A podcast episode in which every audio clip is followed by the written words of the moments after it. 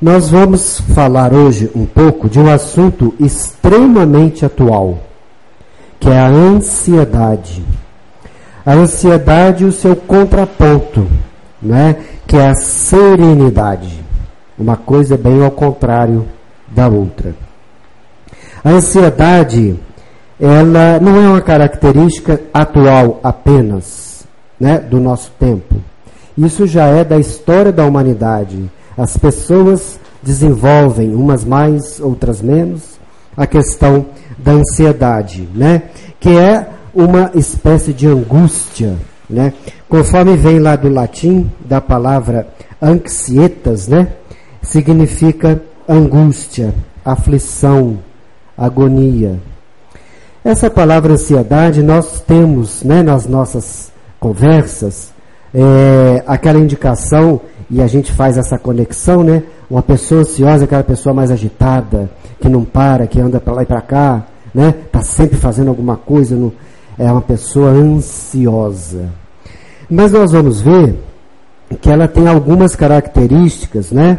Positivas algumas e algumas negativas. Nós lembramos que nós vamos aqui falar da ansiedade é, normal, ansiedade normal. Porque existe ansiedade doença, patologia, né? Não é essa que nós vamos tratar. Volta e meia nós vamos falar um pouquinho de cada uma, mas na verdade nós vamos falar mesmo da ansiedade normal. Todos nós temos um pouco, né? É, no nosso mundo de hoje, que é um mundo dito online, né? Nós temos as nossas as cobranças sobre nós muito rigorosas, horários, né? Nós estávamos falando aqui no início. É, além dos horários, as nossas preocupações pela subsistência, as preocupações pelos relacionamentos, né? É, e hoje em dia, com esse mundo de, de celulares, de computadores, é tudo muito exigido para ontem para hoje já não serve mais. É tudo muito rápido. A cobrança é rápida, né? É igual o caixa eletrônico do banco lá. Se você atrasa um segundo, ele já sai. Já desligou, já era, você tem que acessar de novo. Então, essa característica do nosso tempo, né? Fez com que a ansiedade aumentasse na humanidade como um todo, apesar de já ser uma característica nossa, né? Como ser humano. A Sueli Schubert, no livro Transtornos Mentais, que é o último livro que ela lançou, né? Ela diz que nós vivemos na Terra hoje um momento que ela chama de angustiante, que as coisas mudam dos minutos para os minutos seguintes. Aquilo que estava correto agora, já definido, no minuto seguinte já não é mais. Já mudou, já teve alguma modificação, não é? E a gente tem que se adaptar a isso. Essa adaptação ela é difícil, ela não é muito simples. Nós, nosso corpo físico, ele não é online, que você aperta um botão e tudo se resolve. Não é assim que funciona. Né? Mas a sociedade, de modo geral, nos cobra dessa forma. Né? É, então, ela diz que no momento seguinte nós temos uma nova configuração da nossa vida. Muda, as, as coisas mudam. Isso gera ansiedade mais do que num passado que as coisas eram um pouco mais lentas. Né?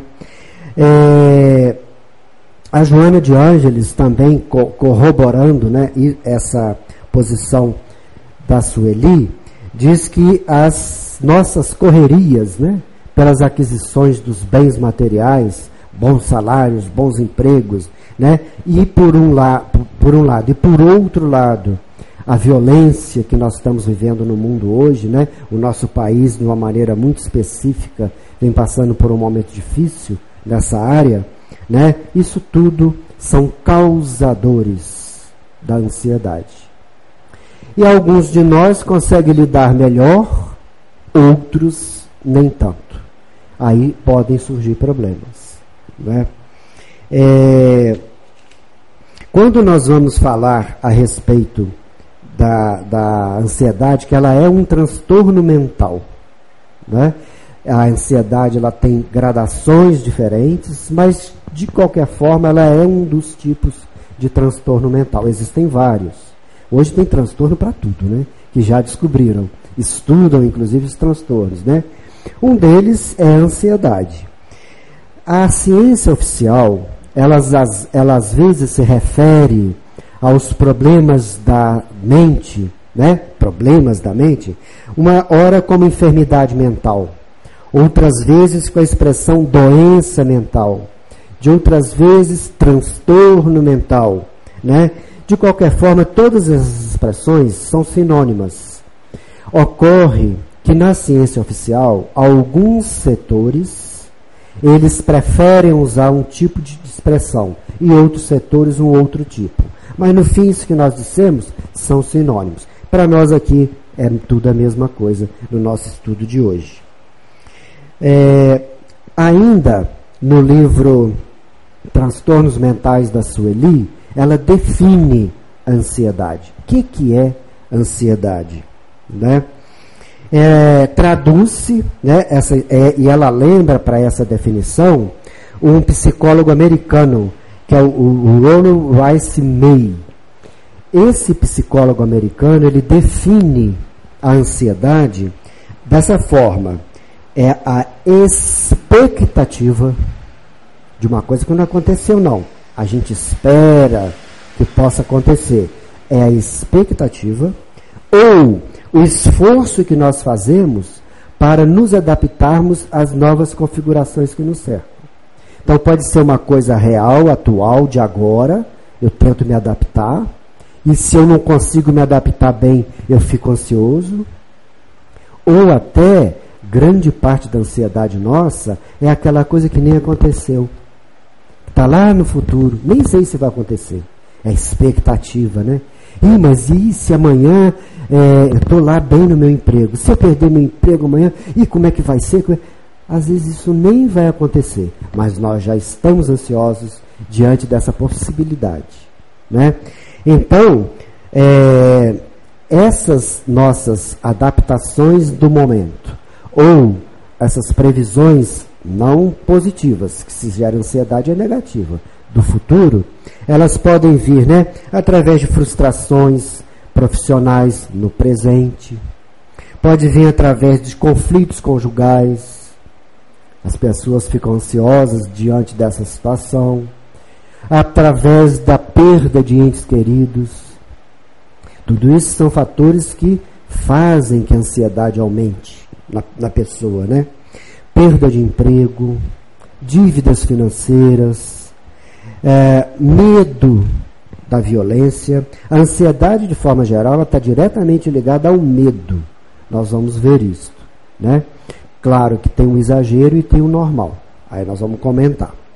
Então, um aspecto importante que se destaca da ansiedade né, é a criatura se achar, ela, ela desenvolve esse sentimento que ela é incompetente, ou que ela é inadequada, ela é impotente para resolver alguma coisa. É aquela cobrança exagerada em cima das pessoas. E como ela não respondeu imediatamente, ela se acha incompetente. Ela não é incompetente. Mas a situação ao redor dela, se ela não souber trabalhar isso, ela se acha incompetente. Mas não é. E gera daí não é? a ansiedade. Esse sentimento de incompetência é muito ligado à ansiedade. Não porque a pessoa não saiba resolver, é porque ela não conseguiu resolver agora. Esse agora, para ela, é tudo. Né? É, então, a ansiedade, ela acaba produzindo é,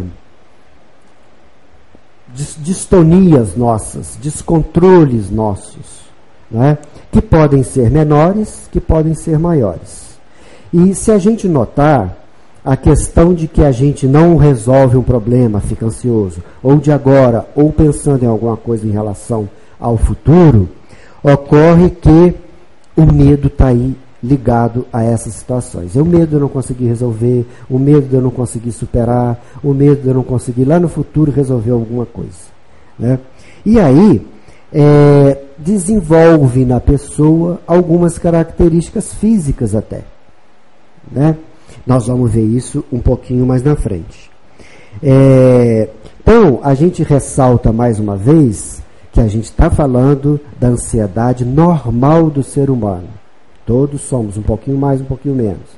Não há a ansiedade doença. Essa tem uma diferença. E um outro detalhe: a ansiedade normal, se não cuidada, ela pode passar a ansiedade doença.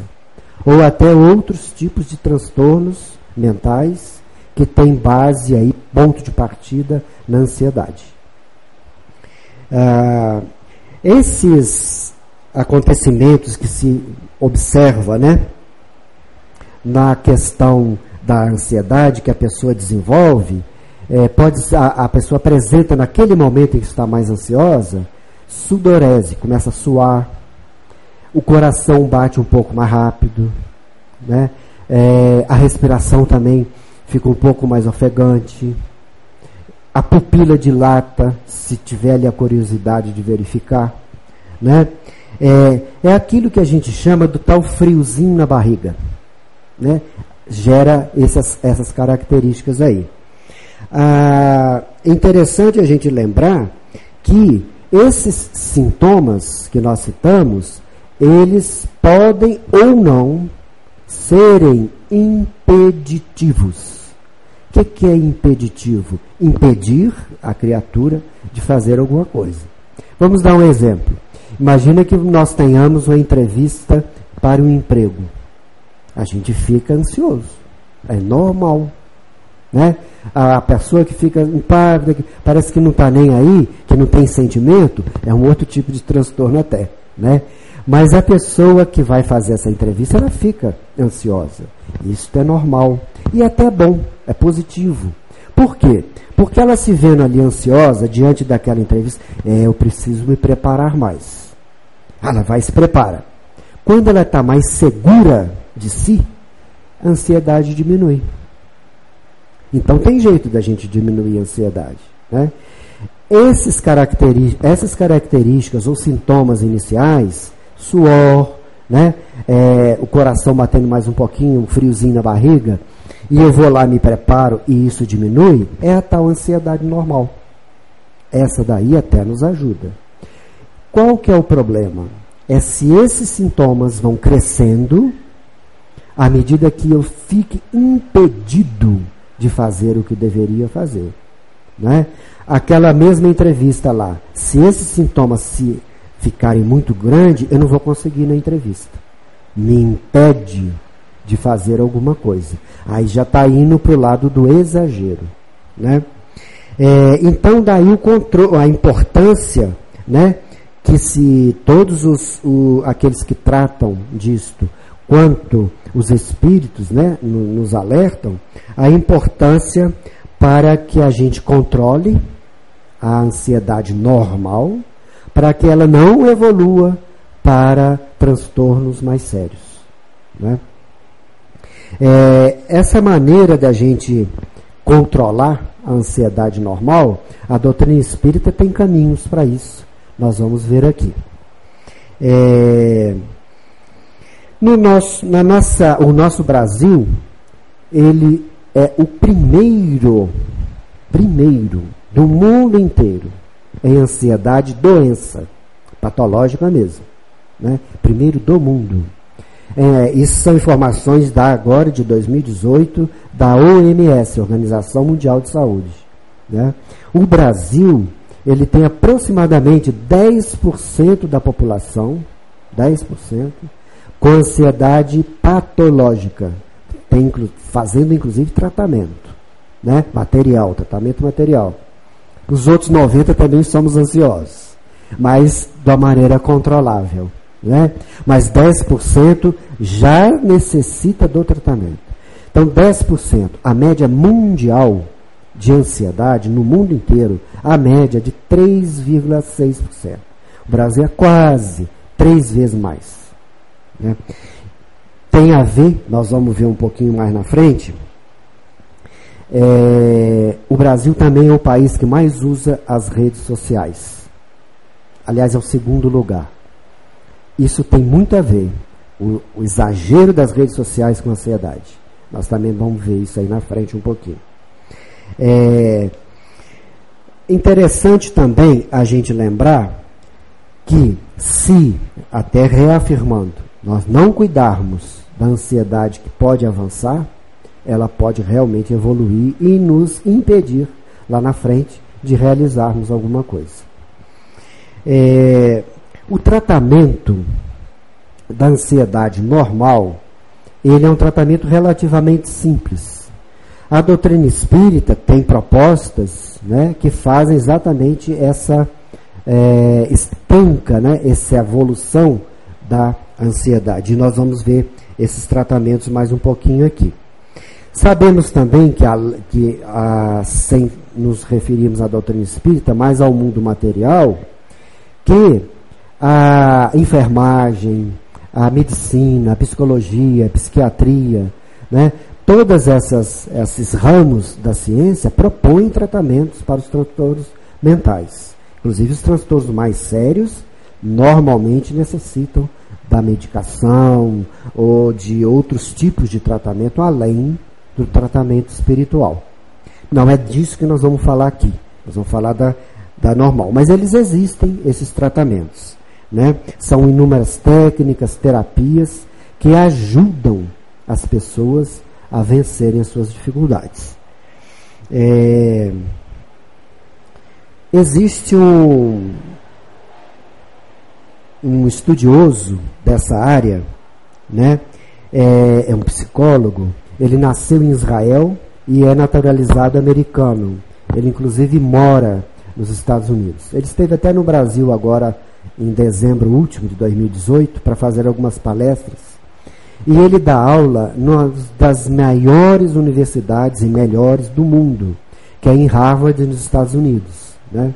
Sabe do que, que ele dá aula? Felicidade. Oh, Harvard, né? Já você imagina foguetes e não sei mais o que, e tratamentos médicos e uma série de coisas de ponta. É, felicidade é uma coisa de ponta, não é mesmo? Ele dá aula de felicidade.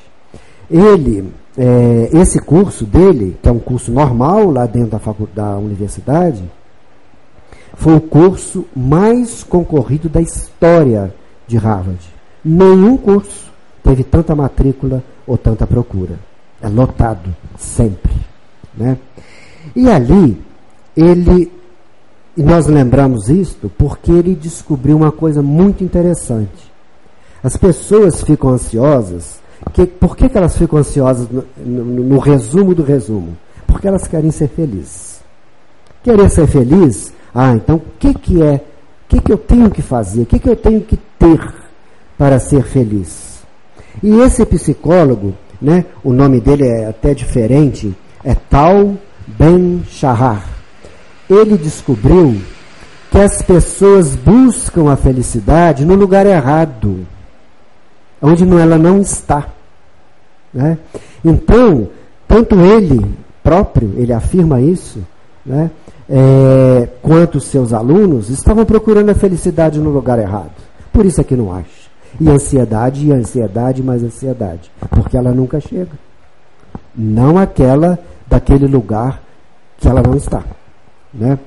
É, aí ele, ele disse o seguinte, ó. Prazer externo. Prazer externo. Aquilo que joga-se aparência para o outro, que nós somos, estamos muito bem. Né?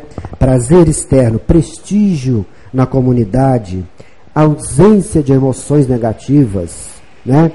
Isso, segundo a maioria, e ele também achava, depois mudou de ideia, essas coisas é que trariam a tal da felicidade. Ele descobriu que não é por aí. Não são esses os uh, elementos né, que podem fornecer a felicidade. Aí ele propõe quais são então aqueles que podem fornecer felicidade e que a pessoa daí vai ficar menos ansiosa. Porque ela vai procurar no lugar certo. Provavelmente vai achar. A felicidade é relativa. Né? Então existe na nossa sociedade de hoje um padrão. A rede social mostra isso. 90% do que está na rede social são pessoas sorridentes, rindo, na praia, com joias, com não sei. Isso é felicidade. As pessoas acham, mas não é nada disso. Aí ele diz o seguinte, ó. É, três aspectos seriam importantes na busca da felicidade. Três aspectos. O primeiro, importância dos relacionamentos. Qualquer tipo de relacionamento. Entre o casal, entre as pessoas no trabalho, na família, no, com os vizinhos, no mercado, no banco. Importância dos relacionamentos. E ele diz assim: mil amigos no Facebook não vale nenhum de carne e osso. Mil não vale. Um de carne e osso vale. É uma grande diferença. A pessoa acha que ela está muito feliz. Eu tenho 35 mil seguidores. Não sei qual rede social aí. Né? Isso não diz nada. Absolutamente nada. Né? Então ele diz que esse aspecto é um, e também ficar na família, nos relacionamentos, no emprego, ou onde quer que seja, todo mundo teclando, não adianta nada. Isso não resolve nada, só complica. Né? É normal, infelizmente, nós vemos hoje, se você vai numa festa, tá ali as mesas, as pessoas sentadas e tal, quatro, cinco em volta, assim, ó. Ninguém nem olha no outro. Né? Então, é, privilegiar o relacionamento, conversar, olhar na pessoa, né, trocar ideias. Ele põe esse como um ponto importante na busca da felicidade. Um outro ponto, simplicidade. Viver com simplicidade. Hoje, e o que, que é viver com simplicidade segundo o tal Ben Shahar, né? É fazer uma coisa de cada vez. Nós somos hoje multitarefas, né? Eu tenho que fazer, preparar uma palestra, por exemplo. Então, estou estudando, estou lendo, estou escrevendo. Ao mesmo tempo, o celular ligado, dando um monte de bip ali, ele é louco, né? ele não para. A televisão ligada, o computador ligado, e eu ali naquele meio.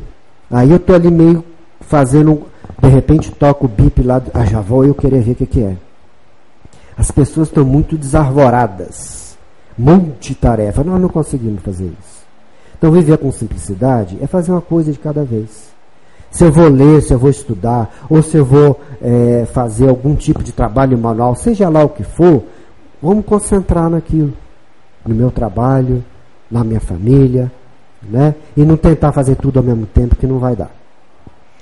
Outro aspecto que ele lembra é apego positivo à família. Ele põe a família como um, um, uma parte muito importante na busca da felicidade. Né? Ah, mas eu não tenho família, ou moro numa cidade que onde não está minha família. Nós sempre conseguimos um grupo mais harmonioso, que a gente consegue trocar ideias e conviver. Né? Então, ele propõe essas três coisas, digamos assim. É, a importância de todos os tipos de relacionamento, a simplicidade para viver e o apego à família. Uma outra coisa interessante também, é, uma outra contribuição né, interessante, é do dramaturgo italiano Luigi Pirandello. Ele já desencarnou, ele viveu entre 1867 e 1936. Ele tinha uma frase que dizia assim, ó, não há uma estrada real para a felicidade, mas sim caminhos diferentes. Há quem é feliz sem coisa nenhuma, enquanto outros são infelizes possuindo tudo. Então, aí é uma prova de que a felicidade não está ligada às coisas materiais. Não está. Né? Está ligado a um outro tipo de coisa. É, o o Jung, né, que foi o, o psiquiatra né, que desencarnou em 1961, que seguiu lá o Freud, né, foi um, um, um, dos seguidores, ele ampliou aí a psicanálise, né, que o Freud inventou a psicanálise, foi o Freud. E ele prosseguiu com isso daí. Ele diz que, em última análise, importa no tratamento de qualquer transtorno mental, da ansiedade também, né? Primeiro, sacrifício pessoal. Se a gente quer se libertar da ansiedade que está meio que exagerando, nós temos que fazer algum sacrifíciozinho. Né? Por exemplo, esquecer o celular. Um exemplo. Né? Ou tem gente que dorme com o celular ligado embaixo do travesseiro. Põe lá para vibrar, para acordar ele mesmo, para ele atender de madrugada. Isso já saiu do controle. Né? Então, sacrifício pessoal, seriedade de propósito, e ele acrescenta, como médico que foi, a abnegação dos que tratam. Mesmo os, os, profissionais da área de saúde que tratam né, o paciente, e também nós na casa espírita, quando recebemos essas pessoas. É muito importante é a abnegação né, das pessoas umas em relação às outras. Nós falamos aqui também para fechar mais essa partezinha que falou da parte mais material dessas questões, para a gente entrar na espiritual, é, na USP, Universidade de São Paulo, né, que é uma das maiores do mundo, é a maior do Brasil, mas é uma das maiores do mundo e mais importantes. Lá tem um laboratório, um ambulatório, que é o ambulatório da ansiedade. Recebe para tratamento tropas de pessoas, de tanto que tem. Né? São Paulo é uma cidade muito nervosa, né? Ali tem muito, muita gente ansiosa, né? Então, é, esse diretor desse ambulatório, ele chama Márcio Bernick. E ele até achei interessante, ele como profissional, na, né, na área material, né, um, médico e de uma universidade desse porte, ele diz o seguinte, que cabe a quem vai tratar do lado material, médico, enfermeiro, psicólogo, psiquiatra, cabe que ele avalie se ele já ultrapassou ou não aquela barreira em que a ansiedade já é doença. Até onde ela é normal, a partir de quando ela é doença. Ele reconhece que eles não sabem identificar com precisão. E olha o que, é que ele fala, que eu achei interessante. Cabe ao terapeuta avaliar o sofrimento do paciente, é, e a incapacidade que ele tenha de reagir por conta própria, sem ser impeditivo, né, que a gente falou, em reagir por conta própria ao medo que o oprime. Né? O medo paralisa, se for em exagero. Né? Então cabe ao terapeuta e avaliar aí onde é que aquela pessoa está. Qual nível? Né? Na prática, isso que eu achei interessante, acaba havendo muita gente medicada sem necessidade. Então, muitas pessoas, até por conta própria, recorrem a remédios e mais remédios que dão uma série de problemas, a gente sabe, sem necessidade. Mas a gente tem que ter muito cuidado com isso aí.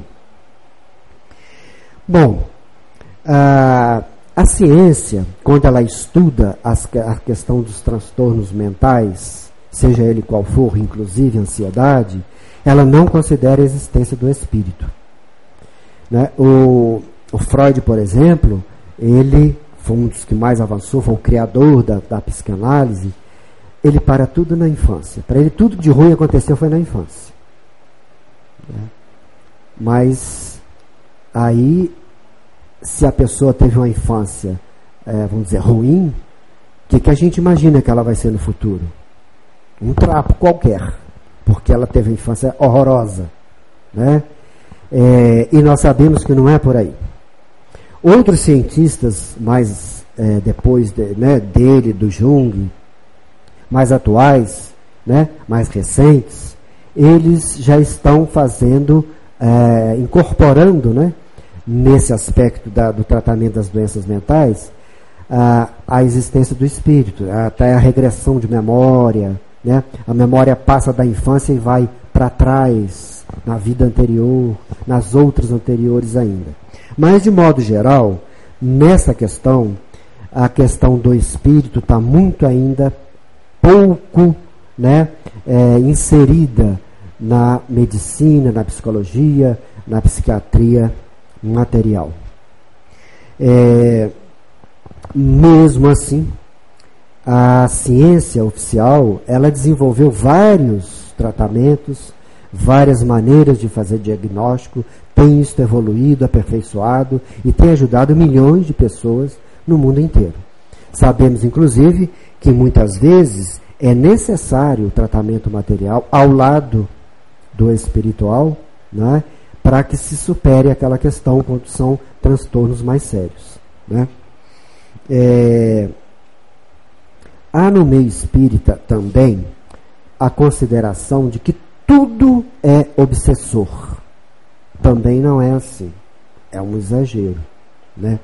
É, Ivone Pereira, ela perguntou para o Bezerra de Menezes, né, que era um dos seus guias espirituais e psicografou obras através dela.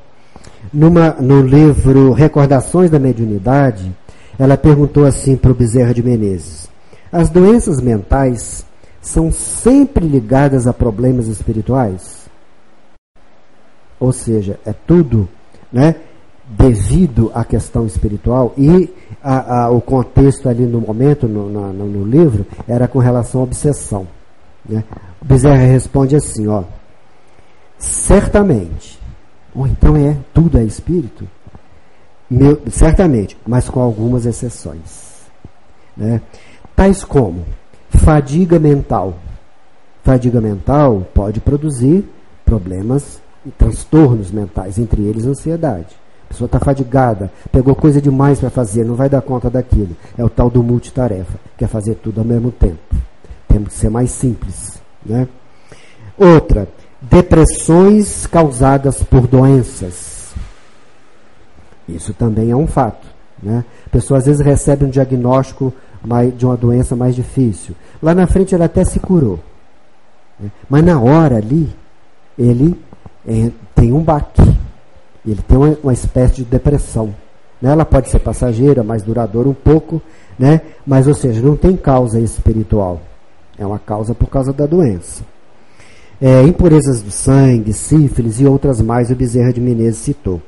Então ele diz que nem todos os problemas mentais, entre eles ansiedade, teria é, fundo, né, ou origem na obsessão, nem todos. Bezerra lembra também que o espírito, quando está desencarnado, ele tem as suas emoções multiplicadas. Nós, quando desencarnamos, as nossas emoções elas ficam mais fortes. Né? Ele cita uma delas, o remorso. Ele diz que o remorso, Bezerra de Menezes falando, o remorso é um dos sentimentos que no plano espiritual, já que no material a pessoa passa dificuldades quando ela tem esse tipo de sentimento, né? É, mas no plano espiritual o negócio é mais intenso, né? De tal forma que diz o Bezerra, ó, é, poderá mesmo até enlouquecer o espírito, o remorso. Então é bom a gente não errar nada, né? Para não ter remorso de nada. Porque do lado de lá ele vai pegar. Né? O negócio lá né, é mais intenso. Aí ele fala assim: o espírito desse, de, desse exemplo, do, do caso do remorso, ele vai reencarnar né, com predisposições a desequilíbrios mentais. Então vem lá da encarnação passada. Né? E aí poderá ou não gerar doença mental. É, e ele fala uma coisa interessante. Nesse caso, ele é um obsediado por si mesmo, da sua própria memória, memória passada. Então não tem nada a ver com outro espírito influenciando ali, mas é ele mesmo. Somos nós mesmos, né? Então é interessante a gente lembrar, nós espíritas, que nós somos espíritos eternos, com a carga que veio do passado. Se a gente está aqui com um problema é porque ela não é boa. Se fosse uma carga maravilhosa, eu ia ser missionário. Né? Ou então não estava aqui na Terra encarnado. Estava cuidando dos destinos da humanidade lá em planos mais elevados. Né? Mas nós estamos aqui porque a gente tem um passado ainda a resolver alguma coisa. Né? Então isso é importante para a gente é, saber e até entender que ah, esse é um processo que nós estamos sujeitos a eles. E também podemos nos desligar ou sair dele e nos melhorar.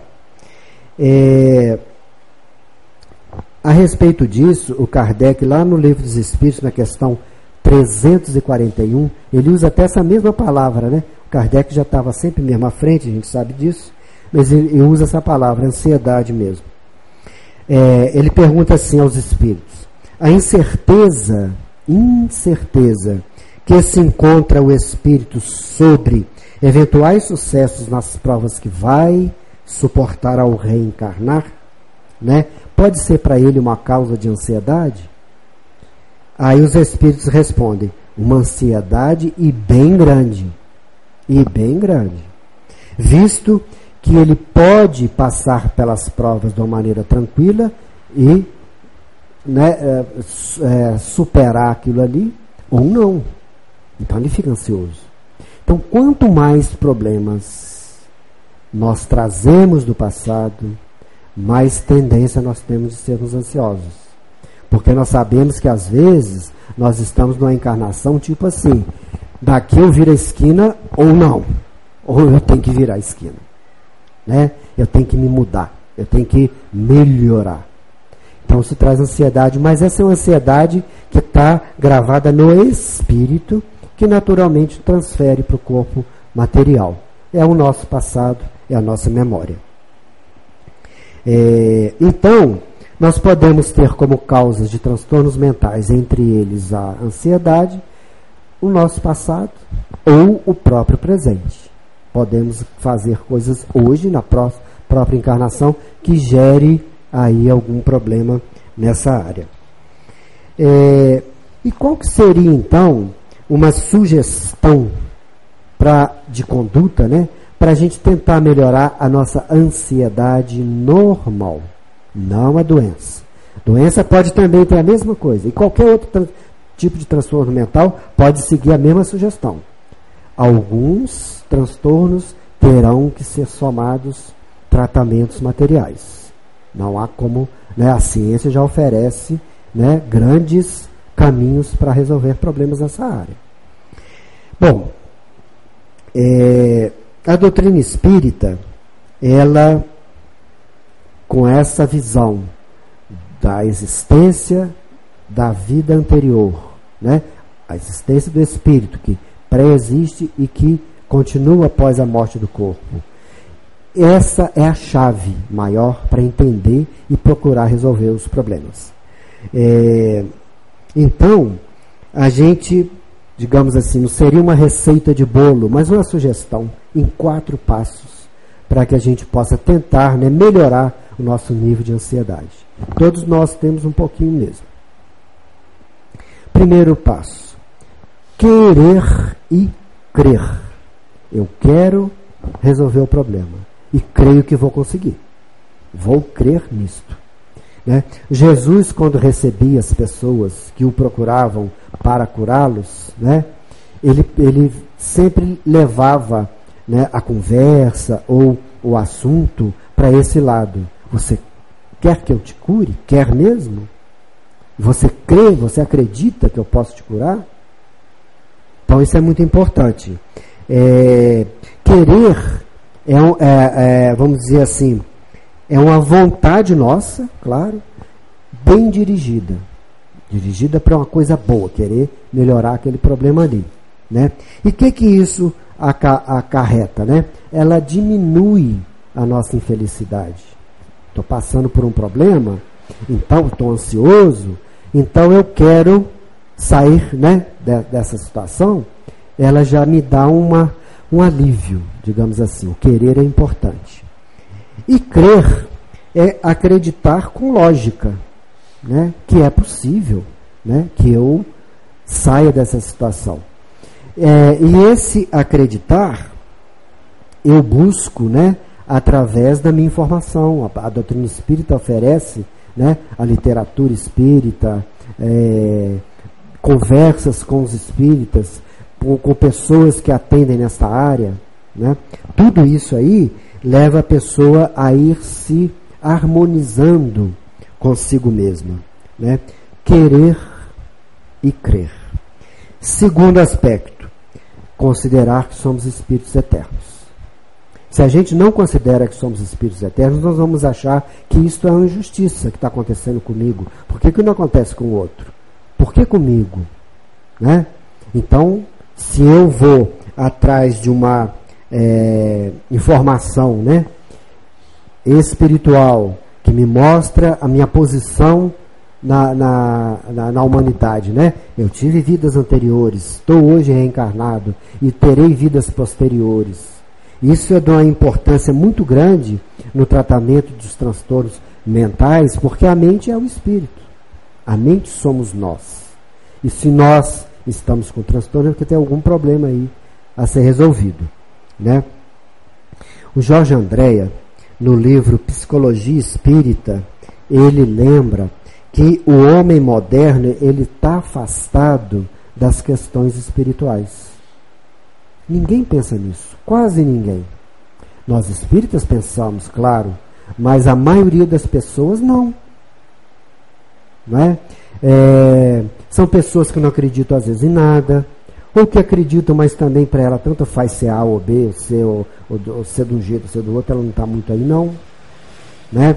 Então, é, ele diz isso daí, que o homem está afastado das questões espirituais e procura resolver os seus problemas de uma maneira fantasiosa, de uma maneira que não vai ter resultado. É, há pouco tempo atrás passou na televisão, no Globo Repórter, um programa só sobre ansiedade. Né? Esse negócio está bombando no mundo inteiro mesmo, né? A ansiedade.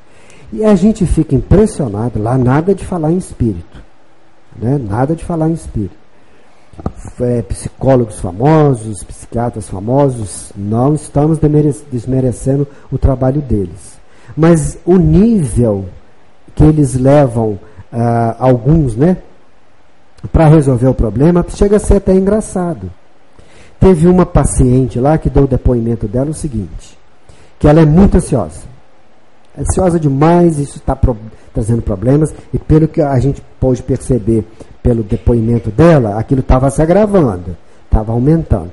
Então que ela resolveu é o seguinte, ela adotou um time lá no Rio de Janeiro, não sei qual time lá que fosse, e quando ele fosse jogar, ela ia, ia ver o, jogo. E que ela gritava tudo que ela sabia. Ah, ela voltava para casa bem mais calma. Isso vai resolver? Isso é passageiro. Não foi no cerne da questão. Onde está o problema? Não é gritando que eu vou resolver nada. Isso é coisa externa. E ali, num programa de nível nacional, dizendo que isso é uma terapia, que isso é uma saída. Não é. é como, conforme diz o, o, o, Jorge Andréa, não se atinge nessas posturas exteriores o cerne da questão. Onde está o problema? A origem não se atinge. É, então, só se resolve né, os problemas com conhecimento e entendimento. Então, entender que nós somos espíritos eternos, isso é muito importante. Foi aquele segundo passo. Né? É, um outro passo, terceiro, é a questão quem lembra muito desse passo é a Joana de Ângeles. É racionalizar o problema. O que, que é isso? Racionalizar, né? Procurar compreender com lógica, com razão. Usar o raciocínio, racionalizar. Ver aquele problema raciocinando. Isso é racionalizar.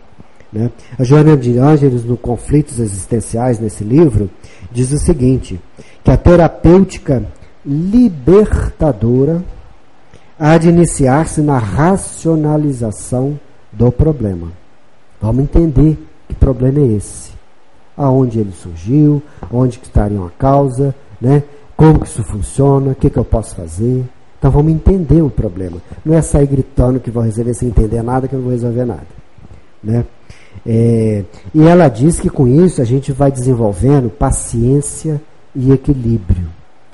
Com o desenvolvimento da paciência e do equilíbrio, a gente consegue né, superar muitos problemas.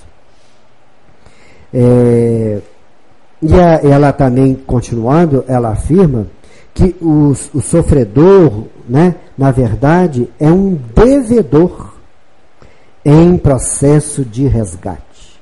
Isso é muito importante. Que se está havendo sofrimento, está havendo resgate. E isso, a criatura que entende né, que somos seres multi, né, re, é, encarna, nossas encarnações são múltiplas, isso dá uma tranquilidade para a pessoa. Bom, eu estou aqui, Deus é justo, não está fazendo isso não é só comigo, tem uma origem, né? Vamos então tentar resolver. Isso faz com que a pessoa fique mais tranquila. É, neste ponto, a, a Joana de Ângeles ainda, ela diz que se nós olharmos o mundo com essa paciência que ela falou, né? É, com mais tranquilidade, a gente vai desenvolver uma característica importante, que é a serenidade. O que, que é serenidade? Né? Estar sereno. Estar o quê? É, sem ausência de, de, de pela ausência né, de perturbações. Não há perturbação. A pessoa serena não é perturbada. Né? É, sem agitações. Denota daí paz de espírito tranquilidade. Então, atingir a serenidade é o objetivo para resolver os problemas né, aí da ansiedade. É, o Emmanuel lembra também no livro Calma que a serenidade não é uma, um, uma coisa que nós possamos ter para a hora tranquila. Na hora tranquila a gente é sereno mesmo. Mas a serenidade é para a gente desenvolver e usar a serenidade na hora difícil. Aí é que a gente tem que usar a serenidade. Aí é que é importante né, o uso dela. É... Um quarto e último passo. Depois nós vamos recordar os quatro aí. Um quarto e último passo. O hábito da oração e do trabalho no bem. Isso cura a ansiedade. Oração e trabalho no bem. O André Luiz, no livro Missionários da Luz, ele diz que as ansiedades existem, né?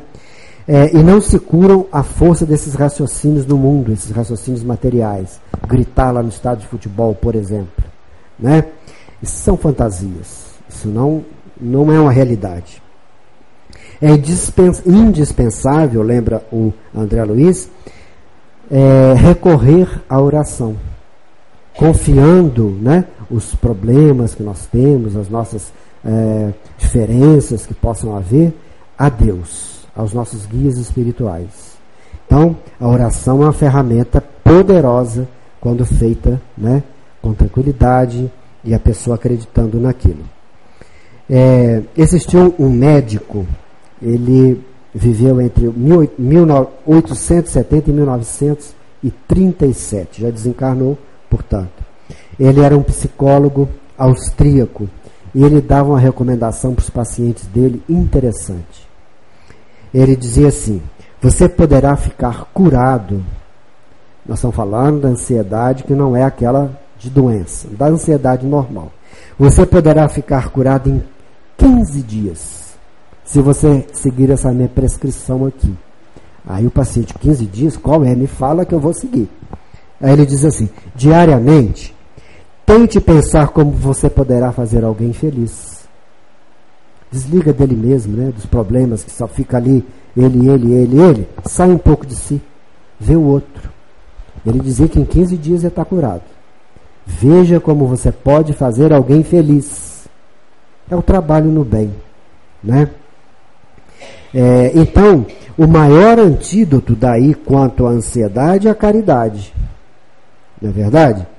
O Kardec, na pergunta 860 do Livro dos Espíritos, ele coloca lá, entre perguntas e respostas lá, que o objetivo único da nossa vida aqui, da encarnação, é fazer o bem.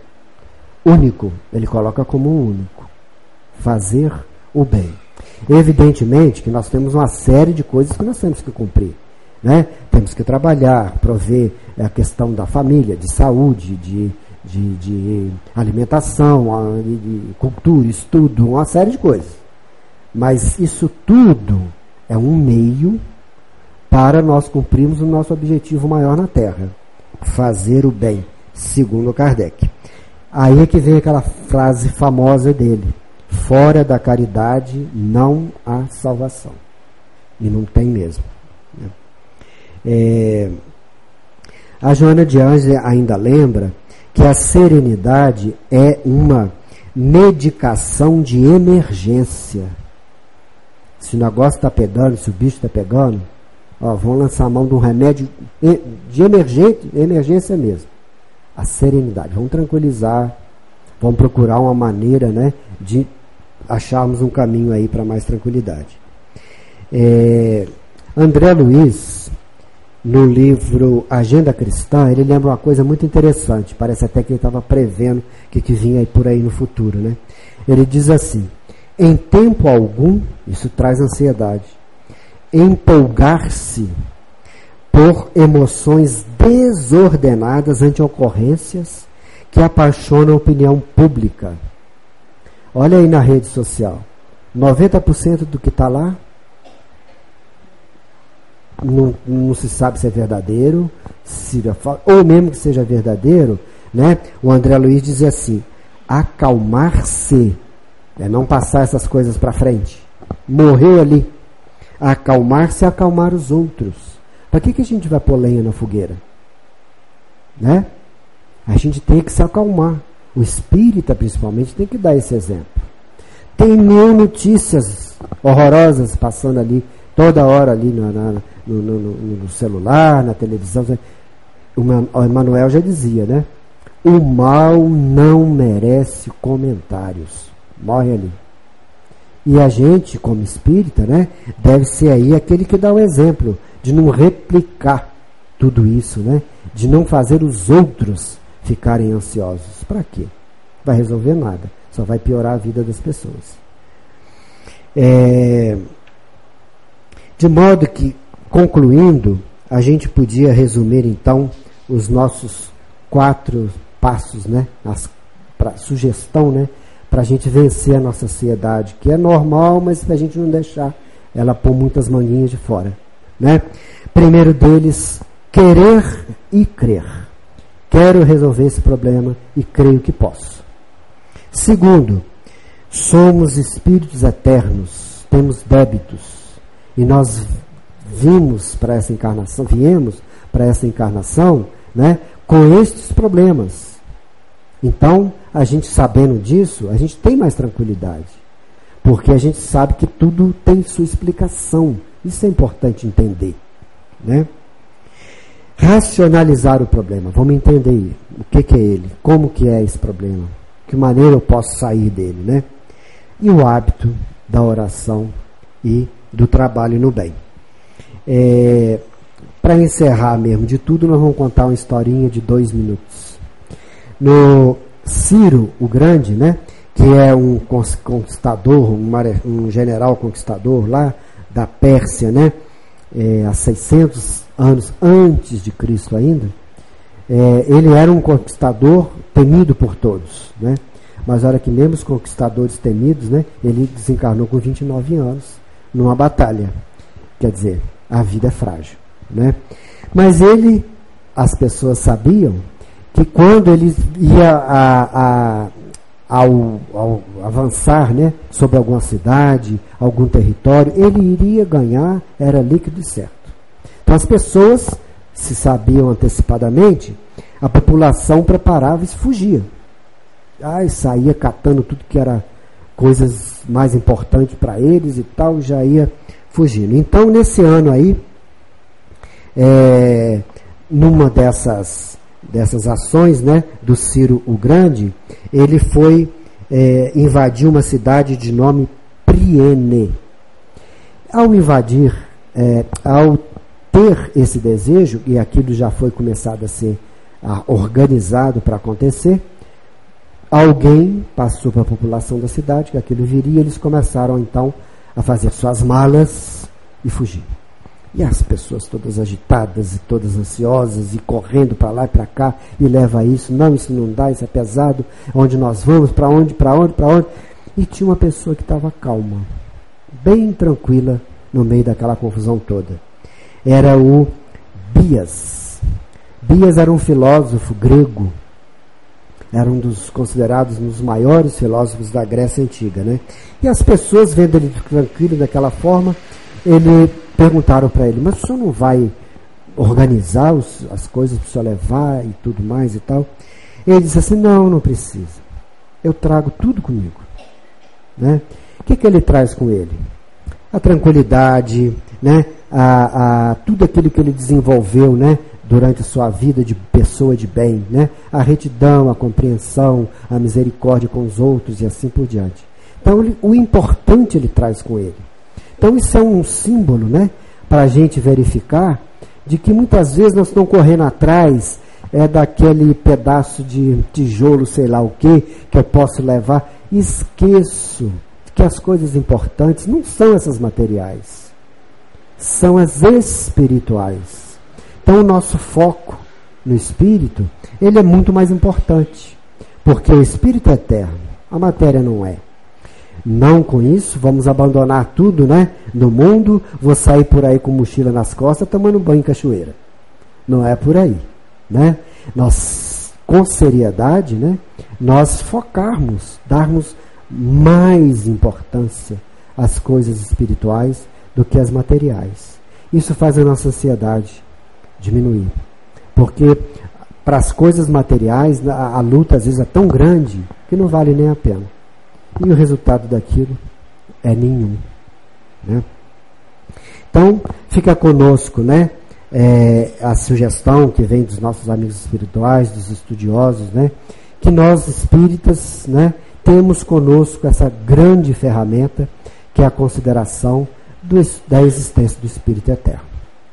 Que Jesus nos abençoe, esteja conosco, né? E diante das nossas dificuldades, né, vamos lançar a mão do que a doutrina espírita nos oferece para a nossa tranquilidade, nossa serenidade. Muito obrigado.